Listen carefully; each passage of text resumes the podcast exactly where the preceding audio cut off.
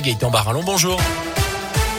Bonjour Jérôme, bonjour à tous. Elle a une défendre l'hôpital public en grande souffrance. C'est l'objet de la mobilisation aujourd'hui chez nous et partout en France. Un collectif emmené notamment par la CGT appelle à une journée d'action nationale aujourd'hui pour notamment euh, donc défendre l'hôpital public en pleine crise sanitaire. Principale revendication les salaires, les recrutements, la formation, la réouverture aussi de lits de services et d'hôpitaux avec un rassemblement à 10 h tout à l'heure à la Bourse du Travail à saint Autre mobilisation chez nous à 14 h devant le bâtiment AB de l'hôpital Nord. Les manipulateurs radio du CHU et de l'Institut de cancérologie sont en grève ce mardi pour dénoncer des manques d'effectifs.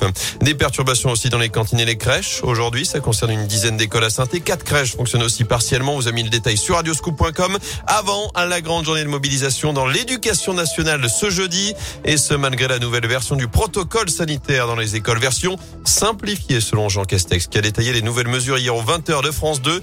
Dès aujourd'hui, trois autotests suffisent pour les cas contacts à l'école. Plus besoin de tests antigénique ou PCR.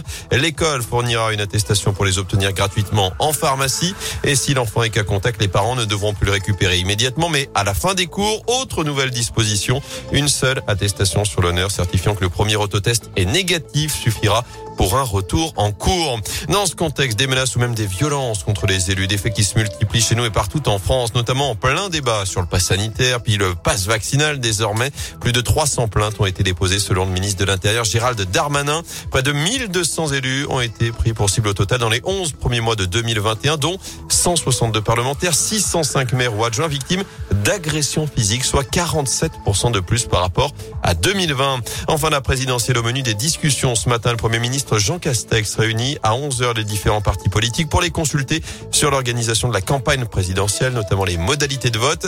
Le sujet des 500 parrainages devrait s'inviter dans la discussion. Jean-Luc Mélenchon a demandé hier une réforme rapide du système. Il n'a pas encore atteint le chiffre demandé, tout comme Éric Zemmour. Les deux candidats veulent rétablir l'anonymat des signatures qui était partiel jusqu'à une réforme de 2016.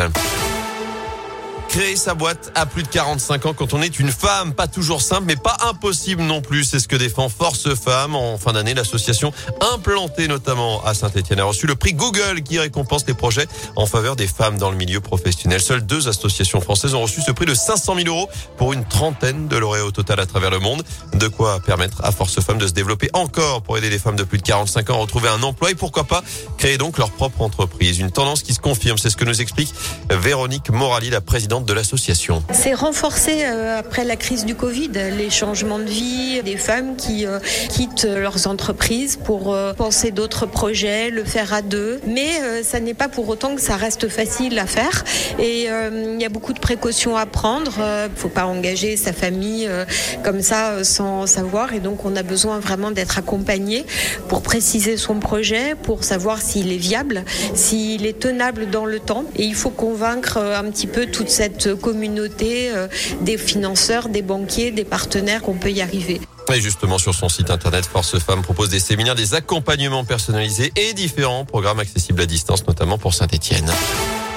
En foot, ça démarre bien pour les Verts à la Cannes. La Coupe d'Afrique des Nations après la victoire dimanche du Cameroun d'Ivan Neyou et Harold Moukoudi. Nouveau succès hier du Gabon de Denis Bouanga. 1-0 face aux Comores. Même score pour la Guinée de Seydou tombeur du Malawi. On suivra demain la Tunisie de Wabi Kazri. Enfin, plusieurs rendez-vous pour Julien Alaphilippe cette année dans la région. Le double champion du monde Auvergnat sera notamment le mois prochain sur les boucles Dromardèche les 26 et 27 février. Participera également au Critérium du Dauphiné et au Tour de France cet été. Pas de Paris-Nice. En revanche, il ne sera pas en mars prochain du côté de Saint-Just-Saint-Rambert notamment. Ni de Paris-Brest parce que c'est un gourmand.